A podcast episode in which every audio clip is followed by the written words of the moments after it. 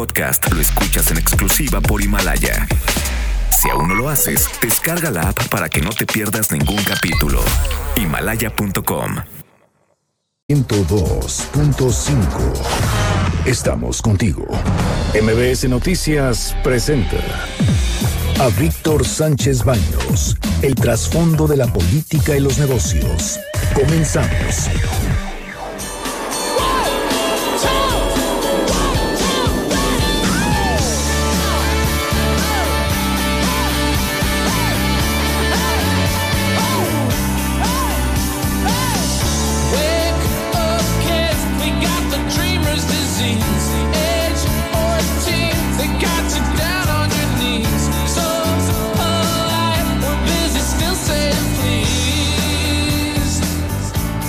Hola, hola, ¿qué tal? ¿Cómo están ustedes? Muy buenas noches, bienvenidos a MBS 102.5 a nombre de Víctor Sánchez Baños. Les doy la más cordial bienvenida a este programa en el que como todas las noches vamos a estarles acompañando Bernardo Sebastián. La verdad estoy muy contento, ya celebramos Navidad y venimos pues, si no con energías, con gusto. Por lo menos con gusto, enos aquí. Y Carmen Delgadillo a sus órdenes. Debate Comunícate. Comenta a Víctor Sánchez Baños en MBS, Twitter, arroba B. Sánchez Baños y arroba MBS Noticias. Y ya estamos listos para ir a un resumen de este día muy tenso en la situación diplomática, especialmente por la, desde la mañanera. Todo el día el tema Bolivia y la situación con México ha estado flotando en el aire. Vamos a hacer un resumen de lo que sucedió hoy, si les parece bien.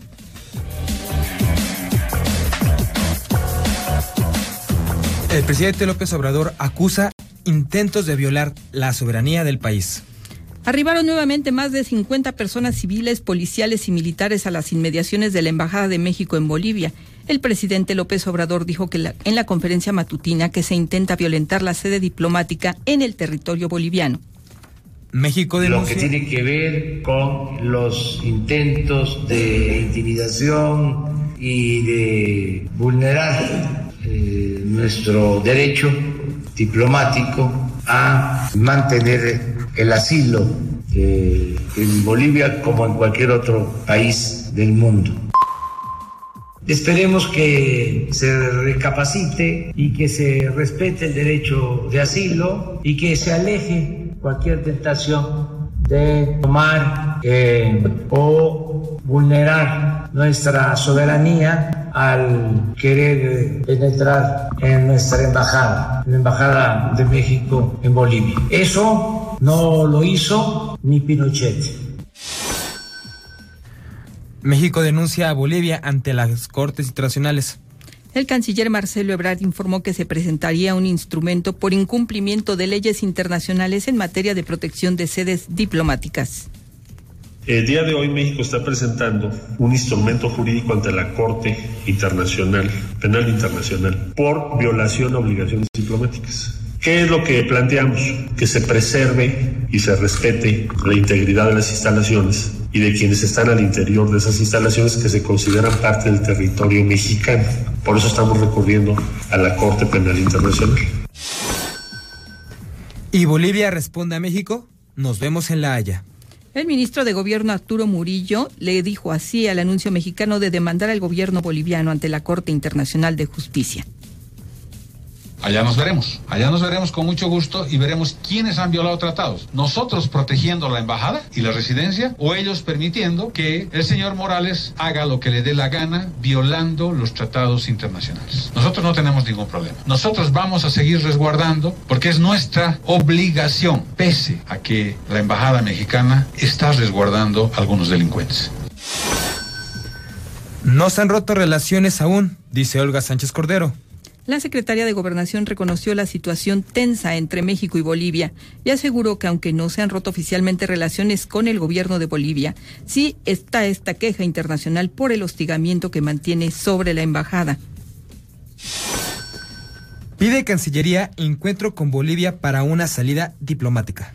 Horas más tarde hubo una conferencia del subsecretario para América Latina y el Caribe, Maximiliano Reyes, quien llamó a la canciller boliviana Karen Longaric a sostener un encuentro en un país intermedio. Hacer un llamado a que abramos un canal de comunicación directo e incluso personal cuando ella lo estime conveniente y ojalá sea lo más pronto posible. Y le propongo que incluso nos encontremos en un país intermedio geográficamente, dada la cantidad de trabajo que ambos tenemos y con el propósito fundamental de encontrar una ruta a cerrar este episodio. Queremos que cese el hostigamiento y que de ninguna manera se atente contra la inviolabilidad del inmueble diplomático. En pocas palabras, no queremos que nadie ingrese a nuestro local diplomático en La Paz, Bolivia, sin autorización de la Secretaría de Relaciones Exteriores y de nuestra embajada en Bolivia. El Estado boliviano, también se le solicitará en las medidas eh, provisionales, debe garantizar la seguridad de nuestra embajada y del personal diplomático, pero sin atentar contra la dignidad, la libertad y la figura diplomática de nuestra embajada y nuestros funcionarios. Una cosa es garantizar la seguridad y otra cosa es hostigar. Karen Longoria acepta reunirse con Ebrar. La ministra de Relaciones Exteriores en Bolivia dijo además que fue México quien pidió reforzar la seguridad de la embajada por la presencia de manifestantes afuera de la sede diplomática. En reiteradas oportunidades, inclusive a los medios de prensa mexicanos, he indicado que el gobierno de Bolivia jamás invadiría o jamás ingresaría a un recinto diplomático violando las inmunidades diplomáticas. Nosotros sabemos muy bien, conocemos muy bien cuáles son las normas internacionales, específicamente la Convención de Viena sobre Relaciones Diplomáticas. Y afirma el presidente que no habrá gasolinazo en el 2020.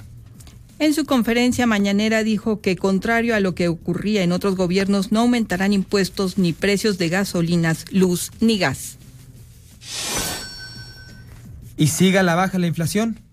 En la primera quincena de diciembre, el índice nacional de precios al consumidor registró un alza de 0.35% y la tasa de inflación interanual se ubicó en 2.63% durante la primera quincena de diciembre de 2019. También Olga Sánchez Cordero responde revisar caso de Israel Vallarta. Propone revisar. Detenido desde hace 14 años acusado por el delito de secuestro junto con Florence Cassés, la secretaria de Gobernación dijo que no se le puede amnistiar, pero su caso debe ser juzgado con los mismos preceptos que el de la ciudadana francesa, liberada al comprobarse el montaje del presunto secuestro. Mario Villanueva pasará fin de año en prisión.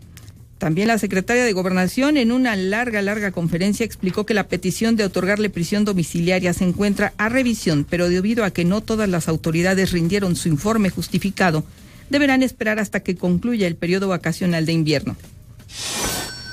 Detienen exsecretario de Gobierno de Chihuahua. Se obtuvieron pruebas contra el exfuncionario de César Duarte que lo involucran con los delitos de peculado agravado y tráfico de influencias. Su caso lo llevará el Tribunal de Control de Distrito Judicial de Morelos. Semovia aclara que no habrá restricciones para autos con un solo pasajero. Estaba previsto que esta nueva medida entrara en vigor en 2020 para impedir que utilizaran vías rápidas. Sin embargo, la Secretaría de Movilidad dijo que sí habrá pruebas piloto, aunque no detalló cuándo ni en dónde. Prepárense, anuncia con agua nuevos cortes de agua informó que en 105 colonias de las alcaldías Azcapotzalco y Gustavo Amadero se verán afectadas mañana y el sábado. Rehabilitar la Merced tomará tres meses.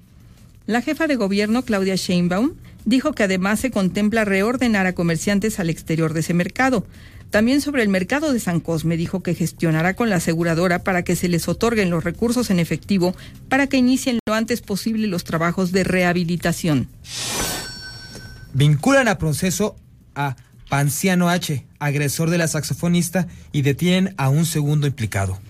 El delito del que se le acusa es tentativa de feminicidio contra María Elena Ríos, quien continúa hospitalizada en la Ciudad de México. La Fiscalía del Estado detuvo hoy al hijo de Ponciano por estar implicado también en esta agresión. Pues a pesar de que estamos en vacaciones hubo mucha información. Muchísima y el tema Bolivia está que arde y va a seguir ardiendo. Hoy ya se emitieron dos órdenes de aprehensión en contra de exfuncionarias de la ministra Gisela López, que fue la ministra de Comunicaciones, y también de Amanda Dávila. A todas ellas, a ellas se les implica con el desvío de recursos, con la compra a sobreprecios de maquinaria, eh, para hacer impresiones de panfletos y de, de publicidad o de propaganda a favor del expresidente Evo Morales. Esto todavía sigue en, en curso, ¿no? Pues es que es un tema muy peligroso para los, los actuales gobiernos en Bolivia, porque Evo Morales no deja de darse por presidente. Incluso hace unos días declaró de que como no le aceptaron la renuncia, él sigue siendo presidente. Y también no cabe la menor duda de que Evo tiene todavía impacto y poder dentro de la gente en, en Bolivia. Muchos de ellos, sin ningún problema, saldrían a marchar nuevamente e incluso con armas para tratar de imponer nuevamente a Evo. Todos los demás, eh, pues por así decirlo, compadres o gente que estuvo trabajando, porque ya no puedo decir que son servidores públicos, sino que trabajaron con Evo, también están muy, muy preocupados porque son gente que podría también levantar movimientos y generar complicaciones, no solamente políticas, también sociales, y creo que ahora nos pueden generar hasta diplomáticas por lo que estamos pasando. Por lo que estamos viendo, sí, efectivamente, y no, no solamente a México, se quejan de la actitud también de Argentina, que de hecho, si se acuerdan, el presidente Evo Morales viajó a México mientras salía del poder Macri, Mauricio Macri, que terminó su gestión, y ya cuando llega Alberto Fernández a la presidencia de Argentina con Cristina Kirchner, ya puede entonces trasladarse Evo Morales más cerca físicamente de su país para seguir operando, porque hace rato estabas comentando, ¿no? De, Sí, de Evo que- Morales. Sí, que hizo una transmisión telefónica en la cual inauguró un mercado en Bolivia. Oh, Pero eso, pues, no está ni bien visto ni es legal. Sí, seguramente algunas repercusiones habrá. Quejas continúan en contra de, de que se permita que el presidente Evo Morales, el expresidente Evo Morales, siga teniendo activismo político. eh, sobre todo porque, si ustedes recuerdan, se revelaron unos audios en los que él desde México habría hablado con algún funcionario de su país para evitar que llegaran eh, alimentos a zonas en donde se podría desatar alguna eh, descontento en contra de, de las autoridades de Janine Áñez, que es la nueva presidenta que está ahora en funciones, y lo que pretendía él era provocar caos, según estos audios, según lo que se ha revelado y que denuncia Bolivia. Pues sí, hay que tenerlo muy atento y yo no creo que vayan a hacer algo contra la embajada, que vayan a invadirla, cualquier cosa, porque sería algo, pues verdaderamente descabellado. Si no lo hicieron con este hombre de Wikileaks, con tanta información que tenía, que lo hicieran ahora con, pues, estos, estos exfuncionarios. Yo no creo que vaya a haber tanto problema, pero sí está poniendo las cuestiones tensas y al menos está dando de calor en estas vacaciones. Fíjate que, que la Embajada de México estaba intentando cambiarse de sede. Tenía programado en su página de internet, dice que pronto nos vamos a cambiar a una nueva sede allá en Bolivia, pero bueno, imagínate un cambio de sede con personas que están asiladas y que además son buscadas por sus autoridades porque las están acusando de haber intentado realizar actos terroristas Sedición. sedición. Entonces, bueno, sería eso muy difícil. Y bueno, siguen saliendo, siguen saliendo las investigaciones, los datos y vamos a ver qué es lo que sucede mañana. Vamos ahora a un corte, vamos a escuchar a James Salazar con el análisis económico financiero. Gracias, Carmen. Eh, regresó la actividad en los mercados financieros locales después del, parón que tuvimos por las festividades de Navidad y lo hicieron con escasas variaciones, pero en terreno positivo. En particular, la, Bolsa de Valores registró su primera ganancia en, en cinco sesiones y eso es una, una buena noticia. Pero el poco volumen de negociación y, la calma pues, siguen dominando una vez más en los principales mercados financieros globales. La verdad es que no hay grandes indicadores económicos que sirvan de referencia para los, para los inversionistas. Y es muy probable que esta narrativa de, de las bolsas y de los mercados cambiarios pues va a seguir siendo la misma tónica en los últimos días y muy probablemente va a permanecer así sin cambios en lo que resta de, del 2019.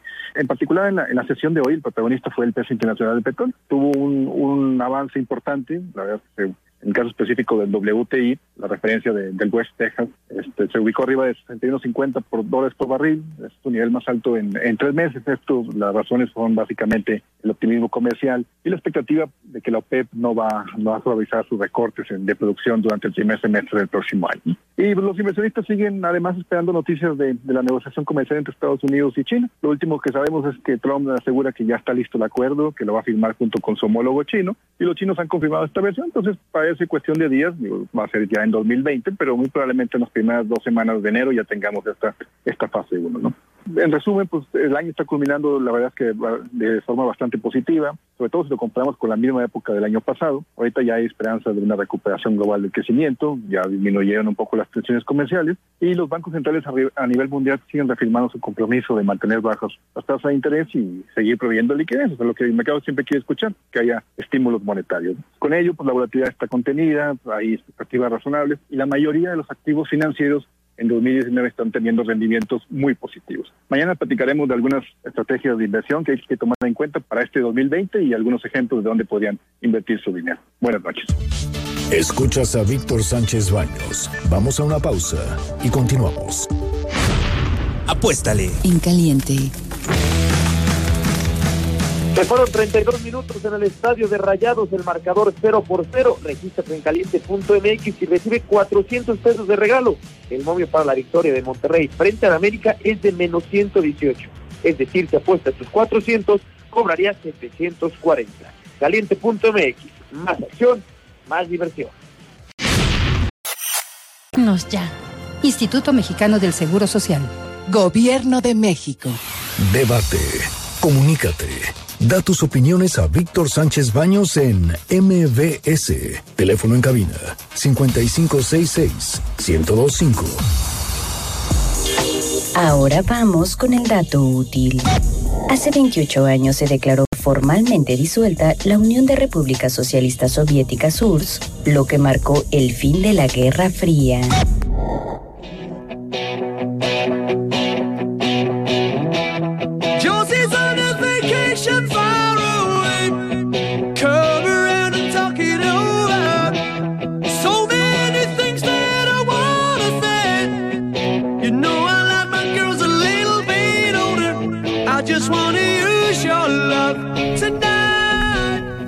Gracias por continuar con nosotros a través de mbsnoticias.com y del 102.5 de FM.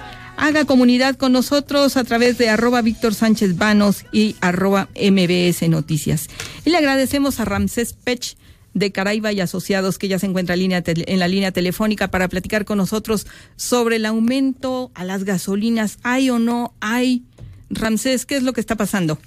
Buenas noches, Carmen. Bueno, lo vamos a dejar desde este punto de vista el precio del aumento de los combustibles va a depender mucho del precio objetivo que la administración eh, establezca para el año 2020, como fue establecida en el año 2019, de 19.50 para la gasolina que llamamos nosotros magna o verde, menor de 92 octanos, y para el diésel que estaba en 21.50. ¿Qué es lo que hemos visto? Y creo que hay una confusión, es que lo que se hizo es un aumento no en el precio del combustible, sino en el impuesto que tendríamos que pagar todos los que vamos a la estación de servicio. Esto quiere decir que en el año pasado el, el, el IEPS máximo que se debería tener en la gasolina de mayor consumo, que es la de menor de 92 octanos, era de 4.81 y hoy pasa a 4.95. Es un alza importante, pero a final de cuentas no es un aumento al precio de manera directa, pero el consumidor final termina pagando más, ¿no, Ramsés? Sí, porque, por ejemplo, el día 20 de diciembre, el precio del el, estímulo que se dio fue de punto 232 centavos y, se, y lo que pagaba uno en la paga uno en la bomba es alrededor de 4.578. La suma de estos dos nos daría 4.81. La decisión va a estar en enero si es que la administración va, va a dar el estímulo o no a los, a los combustibles. El año pasado, en enero y en febrero, no hubo tal estímulo. ¿Por qué no hubo tal estímulo? Porque tenían que hacer la recaudación de impuestos, porque hemos de recordar que los que pagamos impuestos muchos mm, se hace a partir de febrero, marzo y abril. Y el IEPS es una es un sinónimo de dinero rápido por medio de impuestos, como ya lo anunciaron al tabaco, a refrescos y a los combustibles. Entonces hay que esperar en enero, en los primeros días de enero, que se que se coloque en el diario oficial si va a haber o no el estímulo. En caso que no hubiera el estímulo, pasaría la gasolina a pagarse de impuestos de 4.578 que pagamos en el día 20 de diciembre a la fecha a un valor de 4.95. Ahí sí podría haber un aumento en el precio de los combustibles entre 30 y 40 centavos, pero sería la decisión que haga la administración vía la Secretaría de Hacienda y Crédito Público si va a haber estímulo o no. Hola, ¿qué tal? Buenas noches, Ramsés, ¿cómo estás? Oye, buenas noches. Mira, está hoy, bueno, ya tú lo aclaraste, no se puede quitar el IEPS y no se puede eliminar porque es dinero rápido y es dinero que verdaderamente utiliza la federación. Pero también sabemos que hay un subsidio supuestamente a la gasolina para evitar que haya disparos porque sabemos que la gasolina está sujeta a precios internacionales y al valor del el petróleo.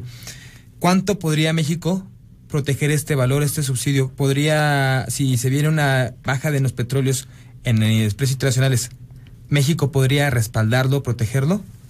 Sí, es lo que hace comúnmente en el, en el estímulo. Por ejemplo, el año pasado, el más o menos el precio del barril, como en abril, mayo, estaba en 68, más o menos 63 dólares por el precio del barril del Western Texas. Y es cuando tuvimos un estímulo casi del 50%. ¿Qué es lo que sucede cuando, como bien lo comentas, si sube el precio del barril, se activa el estímulo. Si baja, no se da el estímulo.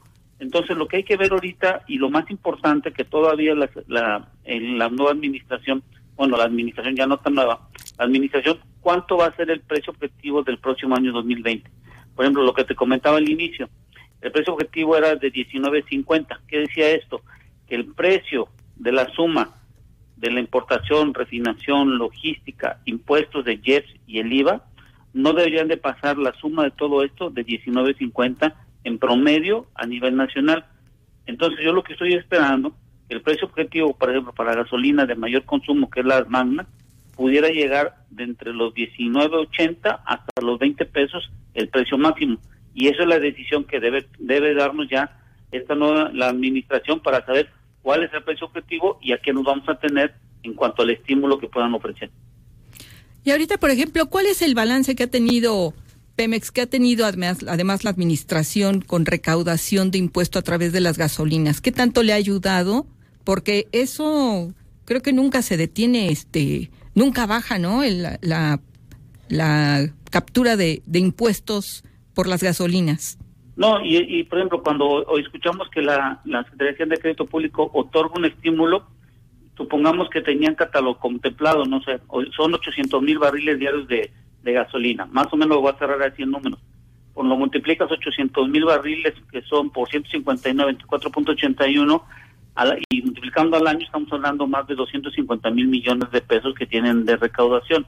¿Qué quiere decir? Lo que dejan de ganar por los estímulos lo recuperan por otro tipo de impuestos eh, por parte del gobierno, ya sea por una mayor recaudación o por los precios del barril que, que tenemos en nosotros de exportación. Es decir, las administraciones nunca dejan de ganar el dinero que dan por el estímulo, lo recuperan por otra parte. Lo importante de todo esto es que nos indiquen por qué no se puede eliminar el IEPS, porque si eliminamos el IEPS podríamos reducir los cuatro pesos hasta cinco pesos y eso qué nos daría. Ustedes multipliquen cinco pesos por cada litro de un, de un tanque de 50, son 250 pesos de un tanque, lo multiplicamos por dos que dos veces a la semana lo cargas, estamos hablando de 500 por cuatro, más o menos cuatro semanas estamos hablando de dos mil pesos. Imagínate dos mil pesos adicionales en tu gasto corriente y en tu flujo que tienes para gastar, creo que sería muy beneficioso. En Estados Unidos el máximo impuesto que se tiene del impuesto que le del 8% más lo que pagan la parte federal y estatal no pasa del 20%. En México fluctúa entre el IVA y el IES entre el 35 y el 40%, quiere decir es el litro de, de, combustible vale 20, estás pagando alrededor entre 7 y 8 pesos de puro impuesto, donde el IVA solo es deducible y el JEP no es deducible. Eh, eh, finalmente preguntarte, ah, ¿hay reuniones en estos momentos? ¿Ha habido reuniones de la OPEP para tratar de reducir la producción y poder estimular también un poco eh, la, los precios a nivel internacional? ¿Esto cómo gravitaría para nosotros? ¿Nos afecta? ¿Nos ayuda en algo? ¿En nada? Nos ayudaría a tener una, un mayor estímulo, pero nos, nos daría una menor recaudación. Hemos de recordar que el peso del barril en la ley de ingresos va a ser de 49 dólares. El año pasado, o sea, este año que todavía no termina, fue de 55 dólares en promedio anual y más o menos se está manteniendo entre 57 dólares el cierre, es decir, vamos a tener dos, dos dólares adicionales de lo que teníamos pronosticado. Para el año 2020, si se mantienen las mismas tendencias que estamos viendo ahorita, como bien lo comentas, posiblemente tengamos entre 2 a 3 dólares por arriba de los 49 en promedio anual. Esto nos beneficia a la nación porque tiene una mayor recaudación de ingresos. Y hemos de recordar que el mejor negocio que tiene hoy en día Pemex son los combustibles y hoy que la Comisión Reguladora de Energía quitó la simetría en el precio de las terminales de almacenamiento y reparto, va a tener el libre albedrío para decidir cuánto, cómo y cuánto es lo que va a vender a cada una de las estaciones distribuidores o comercializadores. Y eso es muy importante porque va a afectar directamente a los tres que acabo de mencionar y al consumidor en este momento la, lo que quitaron de la simetría de la CRE no afectaría por el precio objetivo que estoy esperando que la nueva que la administración dictamine. Oye, Rancés, bueno, por último, ¿qué tanto sería esta afectación que comentas de la simetría? ¿Qué tanto podría variar los costos? Porque, como lo dijiste, un peso ya sumado y multiplicado a la semana y al año genera mucho impacto al bolsillo de la, del consumidor y del pues todos los que tenemos la obligación, porque tienen necesidad ya su obligación de comprar gasolina para podernos mover. Sí, la simetría que luego que va a afectar es, por ejemplo, en las terminales de almacenamiento y reparto, supongamos que Pemex ya eh, con la importación o la refinación, transporte y logística te lo vende en 10.50 ok, pero una estación de servicio que está enfrente de otra, a una que tiene 20 estaciones de servicio se lo va a vender a 10 y la que tiene solo 4 a 10.50. Quiere decir que el libre albedrío que tiene Pemex va a decidir a quién y a cuánto se lo va a vender el combustible en las terminales de almacenamiento y reparto. Es decir, el que va a ser afectado en esta falta de asimetría que vamos a tener en el mercado por parte del regulador es, va a afectar directamente a las estaciones, al comercializador distribuidor, van a tener una menor utilidad, pero al consumidor, por los momentos, esa asimetría no lo afecta, siempre y cuando observemos cuál va a ser el precio final objetivo que, va a que vamos a tener en el 2020. Nos acaba de llegar una, un comentario por WhatsApp. La señorita Magda Ortiz nos dice, ahorita la Magna cuesta más de 20 litros. ¿Cuánto consideran que costará en enero en forma real, Ramsés? En forma real, si si, en el hipotético caso la, la administración determinara aumentar en función de lo que estamos viendo ahorita, debería ser el precio máximo más menos entre 20, 50 y 21 pesos, que más o menos estaba el año pasado entre 20 y 20, 50. Eso es lo que debemos de ver ahorita, cuánto es lo que no, lo que va a poner la administración de precio objetivo, que sería el precio máximo tasado en el, en el 2020, que no debe de pasarse de eso, porque si no, harían un problema de la inflación en función de lo que estamos viendo. Oye, Ramses, si ya esto ya se me acaba de como que de brotar, si no hay simetría y los costos van a variar tanto, ¿podría ¿podrían las estaciones de servicio hacer un tipo de, de boicot o de pues manifestación o ir a algún lugar para poder quejarse de eso? Porque en realidad es, estás quitando el piso parejo y estás haciendo que muchos tengan pérdidas y que ya no les sea negocio tener incluso gasolinerías. Bueno, muy que bien lo comentas, ya la, eh, las organizaciones como Nexpo, Coparmex, la propia el Consejo Empresarial ya emitieron ciertos comunicados para que la Comisión Reguladora de Energía pudiera evaluar y se pueda establecer si realmente es bueno o no quitar la simetría. ¿Qué es lo importante de todo esto? Que Pemex, como vende más del 90% de los combustibles, estamos creando y regresando al monopolio y lo que va a suceder es que dentro del monopolio se van a crear oligopolios porque van a haber cierto grupo de, empresas o grupos, como podemos ver de cierta marca, que no voy a decir el nombre para no tener comercial, pueden crear oligopolios y en el sentido de oligopolios va a estar en, base al volumen para que tengan un mayor descuento. Pues bueno, muchísimas gracias, Ramsés. Ramsés, andas en Tabasco, donde por cierto la gasolina es la más barata del país, ¿verdad? Es la más barata, pero creo que lo que hay que ver otra cosa es más importante. Si quitan la simetría, Creo que también las estaciones de servicio van a tener que reclamarle a Pemex que los combustibles tengan la calidad de acuerdo a las normas 016. En estos días hemos escuchado muchos comentarios sobre ciertos productos que se están utilizando como el MTBE, es altamente cancerígeno y en México somos el único que lo utilizamos. Creo que se debe sustituir ya sea por etanol o por cualquier otro oxigenante que ayude al combustible. Pero el MTB somos el único país en América Latina y yo creo que en el mundo que utilizamos que es altamente cancerígeno. Ups, pequeño detalle. Muchísimas gracias Ramsés, te agradecemos esta conferencia con nosotros.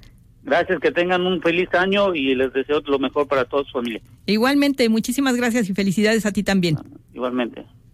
Bye bye, pues muchas gracias a Ramsés Pech de Caraiba y Asociados con este comentario acerca del IEPS que ya nos explicó eh, ampliamente sobre este esta forma en que vamos a pagar finalmente más dinero por nuestro nuestra gasolina. Y les actualizamos eh, sobre una avioneta, un avión que estaba extraviado eh, de Calafia Airlines. Ya fue encontrado desafortunadamente las dos personas que viajaban en esta en este avionet, en esta eh, avión, porque creo que sí es un, en un Learjet, es un avión pequeño, en la ruta Hermosillo Guerrero Negro. Eh, ya fueron encontrados los restos de este avión. Desafortunadamente las dos personas están eh, fallecieron en este en este accidente. Y hay un accidente más, ¿verdad? ya en Carrerados también había una falta de potencia en el despegue en un avión en Kazajistán que lleva aproximadamente 95 pasajeros más 5 de tripulación, en donde por suerte, eh, bueno, lamentablemente siete perdieron la vida, pero todos los demás sobrevivieron. Y es muy llamativo porque, según expertos en aeronáutica, los momentos más peligrosos en un avión es el despegue y el aterrizaje. Mira, pues a ver, quién sabe, ya últimamente con las fallas que presentan los aviones, que ya no sabemos en qué momento, si la potencia y si la fatiga del metal, este, pues hay que estar atentos a qué sucedió. Vamos a hacer una pausa y regresamos en dos minutitos. Escuchas a Víctor Sánchez Baños. Vamos a una pausa y continuamos. Transmitiendo 24 horas al día. Desde Mariano Escobedo, 532, Ciudad de México, 180.000 watts de potencia. XH, MBS, 102.5, frecuencia modulada. MBS 102.5. Tu día, Comisión Federal de Electricidad. Secretaría de Energía. Apuéstale. En caliente. Ya está terminando la primera mitad. Monterrey y América empatan a un gol. Regístrate en caliente.mx y recibe 400 de regalo. El momio para la victoria de Rayados frente al América es de más 130. Si apuestas tus 400, cobrarías 920. Caliente.mx. Más acción, más diversión. Apuéstale. En caliente. Debate. Comunícate. Comenta a Víctor Sánchez Baños en MBS, Twitter, arroba B. Sánchez Baños y arroba MBS Noticias. Ya regresamos con el dato inútil. Entre 1991 y 1994, Rusia tuvo una fuerte caída de su Producto Interno Bruto que llegó a decrecer 14%. Actualmente tiene un sistema económico mixto y el año pasado tuvo un crecimiento económico de 2.3%.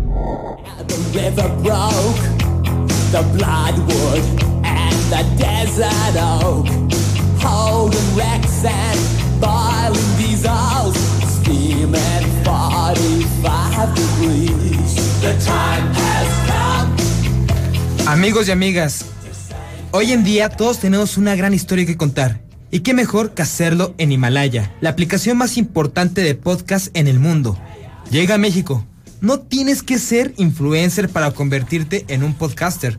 Descarga la aplicación Himalaya, abre tu cuenta de forma gratuita y listo, comienza a grabar y publicar tu contenido. Crea tu play, tus playlists, descarga tus podcasts favoritos y escúchalos cuando quieras sin conexión. Encuentra todos los tipos de temas como tecnología, deportes, autoayuda, finanzas, salud, música, cine, televisión, comedia. Todo está aquí para hacer sentir mejor. Además, solo aquí encuentras nuestros podcasts de Exa FM y MBS Noticias, La Mejor FM y Globo FM. Ahora te toca a ti. Baja la aplicación para iOS y Android o visita la página de himalaya.com. Himalaya, la aplicación de podcast más importante a nivel mundial, ahora en México. Muchas gracias por continuar con nosotros y ya está en la línea telefónica el arqueólogo Alfredo Barrera. Él es investigador del Instituto Nacional de Antropología e Historia y hoy estamos viendo que se descubrió un palacio en la zona arqueológica de Culubá, allá en Yucatán. Muy buenas noches, arqueólogo, ¿cómo está? Hola. Creo que se nos cortó, estamos teniendo Bueno. un poco de problema. Ah, ya lo escuchamos, arqueólogo, buenas noches. Buenas noches. De- Bueno. es- ¿Sí me escucha ahí? Sí. Ok. Sí les- Perfecto. Oiga, pues queríamos que nos contara, por favor, sobre el descubrimiento, este hallazgo tan importante que se hizo en Yucatán sobre este palacio que se encontró en la zona arqueológica de Culubá. Bien, este, para ubicar un poco el sitio, el- la zona arqueológica de Culubá se encuentra en el nororiente de Yucatán, pertenece al municipio de Tizimín, y en noviembre de este año iniciamos el proyecto arqueológico del mismo nombre, el cual nos fue permitido en, durante las excavaciones, que apenas tenemos dos meses de trabajos, los cuales van a concluir hasta marzo del próximo año. Y eh, el objetivo de estas excavaciones es eh, estudiar la arquitectura del grupo central del sitio de Culubá. El grupo, el grupo central es un conjunto de construcciones que se encuentran en una plaza de alrededor de 100 metros de cada, de cada lado. Y, y en este costado, el costado poniente de la misma, se encuentra una estructura que estaba escombrada y que no pueden, el objetivo era rescatar y conocer la arquitectura de este edificio.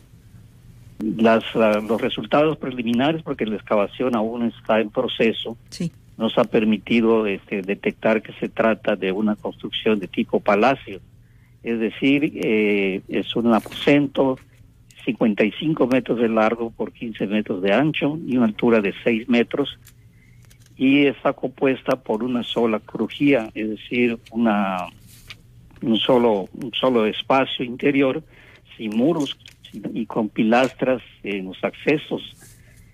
Esto eh, tiene también eh, una escalinata en el costado oriente, a la cual se le añadió, añadió en otro periodo, en un periodo posterior, otra construcción que simula como una especie de recinto amurallado, con pilastras también, pero que corresponde a otra etapa constructiva.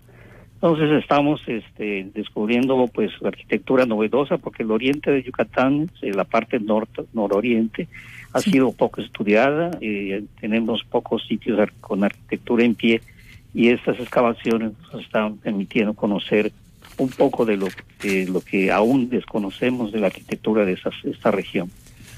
Hola, ¿qué tal? Buenas noches, Alfredo.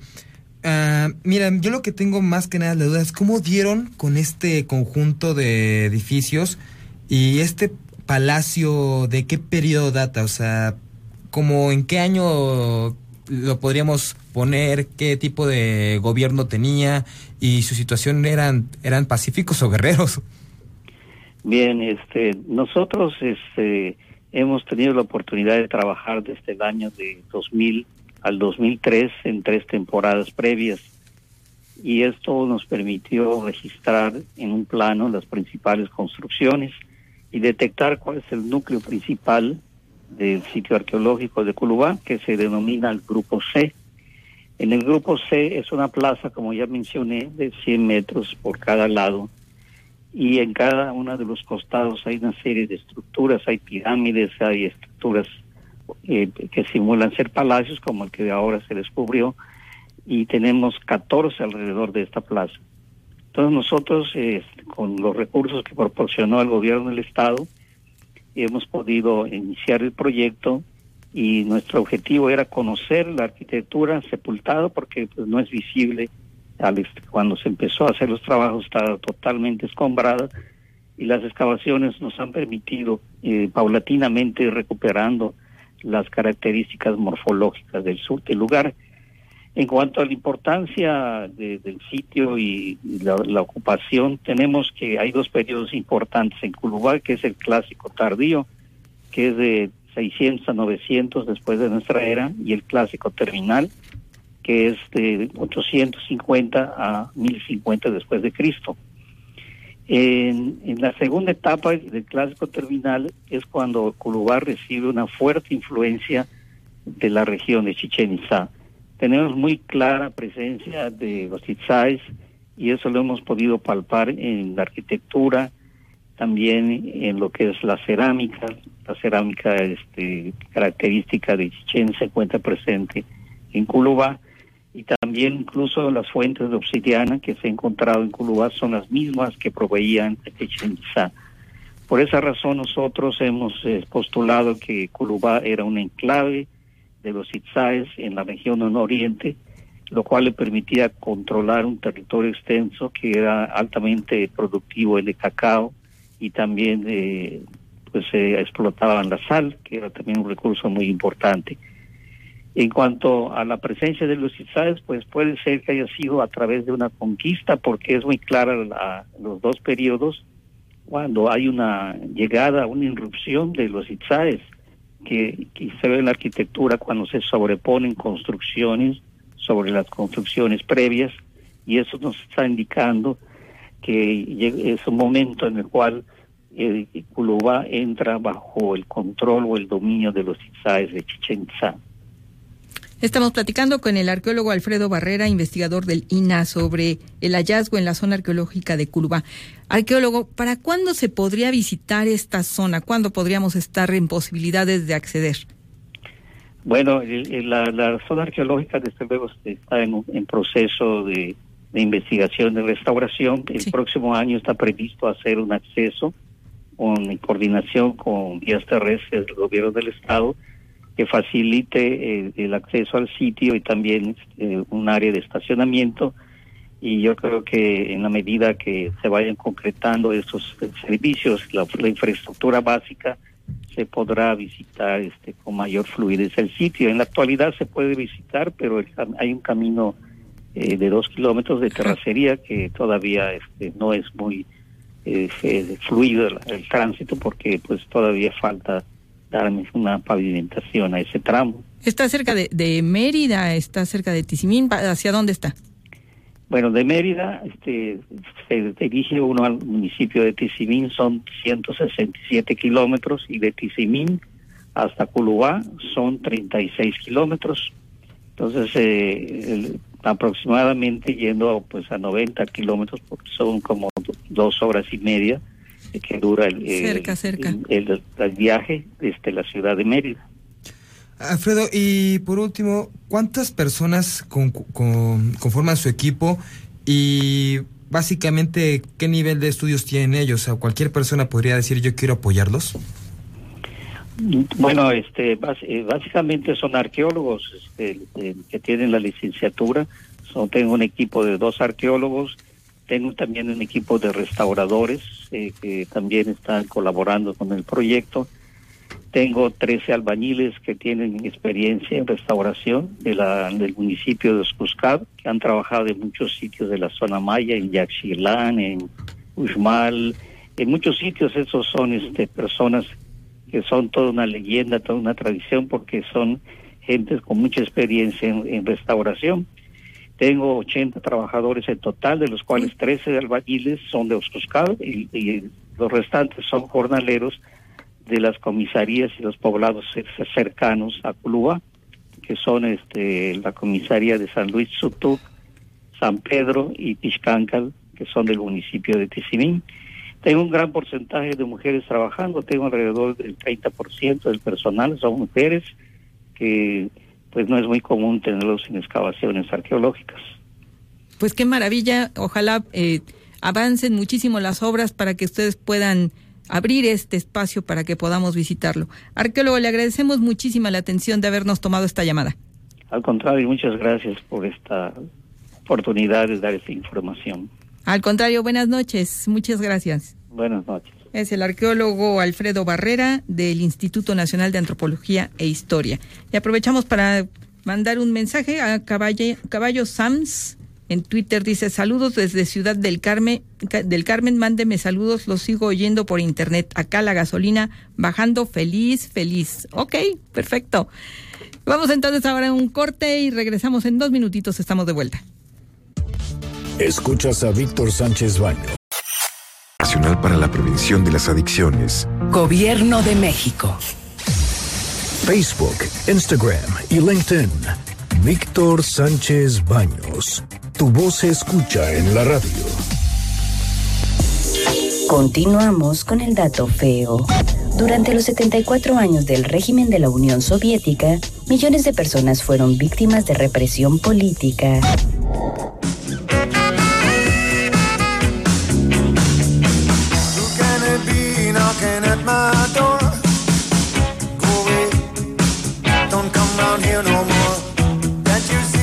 Gracias por continuar con nosotros a través de la frecuencia de MBS 102.5 y en Instagram los estamos esperando en mbsnoticias.com en streaming.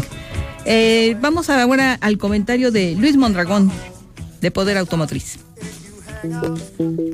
Hola Carmen, hoy te voy a hablar de una tecnología que comenzó hace una década y hoy ha superado todas las expectativas. Se trata de un parabrisas de realidad aumentada llamado Lightfield, desarrollado por una empresa china llamada Futurus Technology. Está basado en una tecnología del head-up display que actualmente es utilizado por muchos fabricantes. Lightfield funciona como una proyección de campo de luz que refleja una pantalla en tercera dimensión entre el parabrisas y el conductor y que es capaz de iluminar las líneas entre carriles, saltar las señales de tránsito e incluso alertar de algún posible peligro en el camino.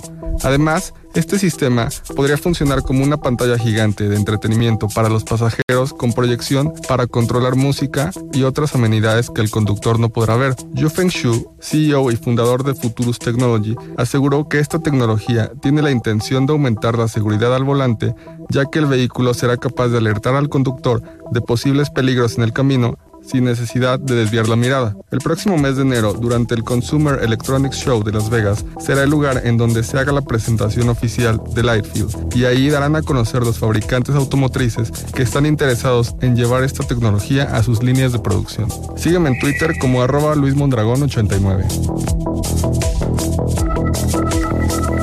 Y vamos a un avance de la columna de mañana de Mauricio Flores. Adelante.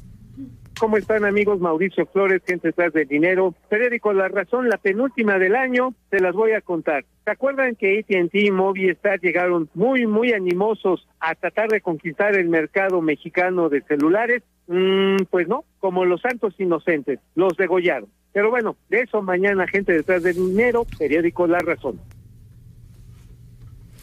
Y ya estamos de vuelta y le agradecemos a Patricia de Méndez, organizadora e investigadora de este evento que nos va a platicar, que es una maravilla, la entrega de reconocimientos por la conclusión de la restauración del Santuario Nacional de María Auxiliadora, que se encuentra en la colonia Náhuac, en la Ciudad de México. Bienvenida.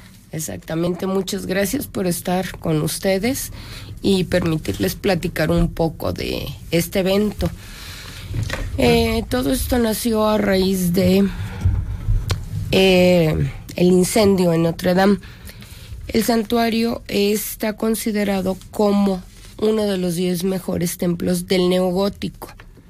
Originalmente su fachada iba a ser del románico. Vienen una serie de cambios eh, que en 1913 más o menos el arquitecto Pietro Rombini, perdón, Pietro Roveda, eh, le da ya el estilo neogótico. Antes era el, el románico con el arquitecto Bini. Entonces todos estos cambios vienen eh, haciéndose con diferentes eh, personajes, desde la construcción del colegio y el santuario, que empiezan con el ingeniero y arquitecto Antonio Torres Torrija, que él es también en paralelo va eh, construyendo el Palacio de la Cumberry y crea los planos del primer mercado de la Merced, ahora tan de moda. Ya, claro. Sí, después eh, él ya no puede continuar y llega el ingeniero José Hilario Elguero que se dedica a construir lo que era la base del santuario más parte del primer piso del colegio Todo esto fue donado en 1892 por el señor Eduardo Sosaya y la señora Julia Gómez, que eran parte de la eh, Hacienda de la Ascensión. Esta era la segunda hacienda más grande de la municipalidad de, de Tacuba.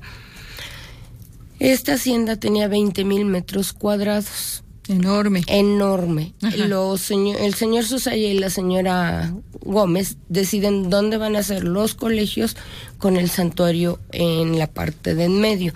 Y el resto se crea la colonia Santa Julia, hoy en Aguac. Ah, ¿qué tal? Sí. Eh, todo esto ya estando los salesianos, ellos ocupan una pequeña casa que les da el señor Sosaya para que la habiten. Ellos llegan en, en el 92 a fines del 92 ellos ya tienen su casa. Entonces, a raíz del incendio, comenté con alguno de los padres, el padre Altamirano, el padre Corona, el padre Medina, que por qué no le dábamos otro giro sin quitarle lo que es la parte religiosa al santuario. Reconocer a todos, todos, todos los que estuvieron involucrados el ingeniero Torres Torrija, el arquitecto John Vini, el arquitecto Vicente Mendiola, que él terminó la construcción del santuario en el 56. ¿Cuánto tomó, cuánto tomó la construcción del santuario, digamos? Mm, del 1893 aproximadamente hasta el 92 ya totalmente con las torres. Las torres que fue lo último que se puso eh, estuvieron, las estuvieron construyendo más o menos del 90 al 91, porque son dos estructuras de acero de 50 toneladas aproximadamente cada una. Y en esta entrega de este reconocimiento, ¿cuánta gente participó para que se pudiera hacer real y qué es o cómo se hará una, una conmemoración, un evento? ¿Qué, ¿Qué conlleva este reconocimiento? Vamos a tener una celebración eucarística con parte de los salesianos, más los invitados que serían el párroco de San Cosme y San Damián, que es el padre José de Jesús, em, el párroco de la iglesia de Merced de las Huertas, que está muy cerca, y posteriormente tenemos una exposición con todo lo que me han dado los descendientes de cada una de los de las personas que participaron, ingenieros, etcétera. Seguimos platicando. Sí, no te preocupes, Patricia, te agradecemos porque estás bastante agripada, Patricia de Méndez, que nos está platicando acerca de la entrega de reconocimientos por la conclusión de la restauración del Santuario Nacional de María Auxiliadora, que se va a hacer cuando? El 25 de enero. Ajá. Es la celebración. Ahí mismo en el santuario. Ahí mismo. Ajá. Y en el colegio tendremos una cena de gala donde les vamos a dar un reconocimiento a los descendientes de cada una de las personas. ¿Cuántas personas son? ¿Cuántos descendientes son? 25, 26 personas. Correcto. Más los que todavía viven. Ajá. Sí, que van a ir personalmente y les vamos a entregar su reconocimiento, más los invitados especiales que tenemos, como el doctor Suárez del Real, don Gustavo Casasola, Héctor de Mauleón, la directora de la Facultad de, de Arquitectura de la Universidad del Estado de México, en donde está resguardada toda la obra del arquitecto Mendiola, la directora de la Mapoteca, esperemos que pueda contar con, contar con ella, y varios eh, personajes más. Perfecto. Sí. Perfecto, qué maravilla. ¿Y qué, qué relevancia, qué simboliza este, este templo? Es la devoción a María Auxiliadora, que es la patrona ¿Sí? de los salesianos. Los salesianos fueron fundados por San Juan Bosco. Sí. Sí, y su patrona es María Auxiliadora, que es la que nos cobija a todos. Y le podemos pedir muchas cosas y nos ha hecho muchos milagros a todos. Ok. Sí. Perfecto. Patricia, te agradecemos muchísimo que hayas participado con nosotros aquí en cabina para platicarnos acerca de este importante reconocimiento para tantas personas que contribuyeron durante tantos años para concluir y que ahora está restaurado ya, ¿verdad? Totalmente. Sí, se le sigue dando mantenimiento gracias a varios cooperadores. Ajá.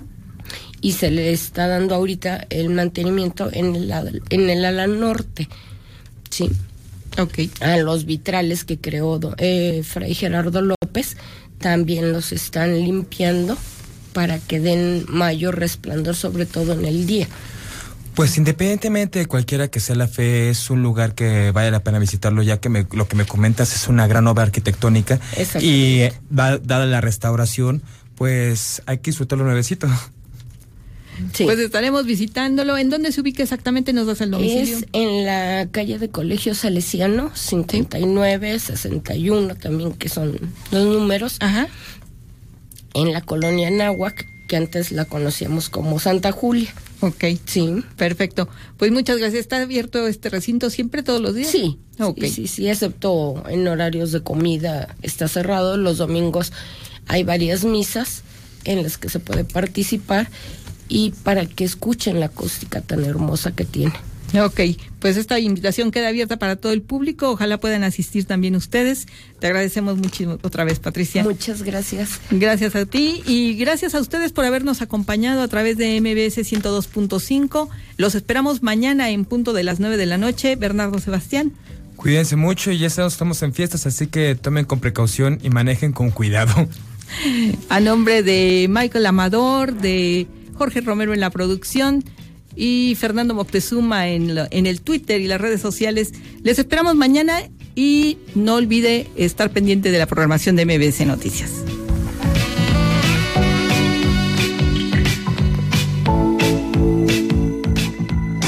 Las opiniones vertidas en este programa son única y exclusivamente de estricta responsabilidad de quien las expresa. MBS Noticias presentó a Víctor Sánchez Baños, el trasfondo de la política y los negocios. MBS 102.5 XHMVS FM. Número de autorización para concursos multimodales. DGRTC, diagonal 1517, diagonal 19. MBS XHMVS 102.5 Estudios y oficinas en Mariano Escobedo 532, Ciudad de México. 180.000 watts de potencia en frecuencia modulada, 24 horas al día. MVS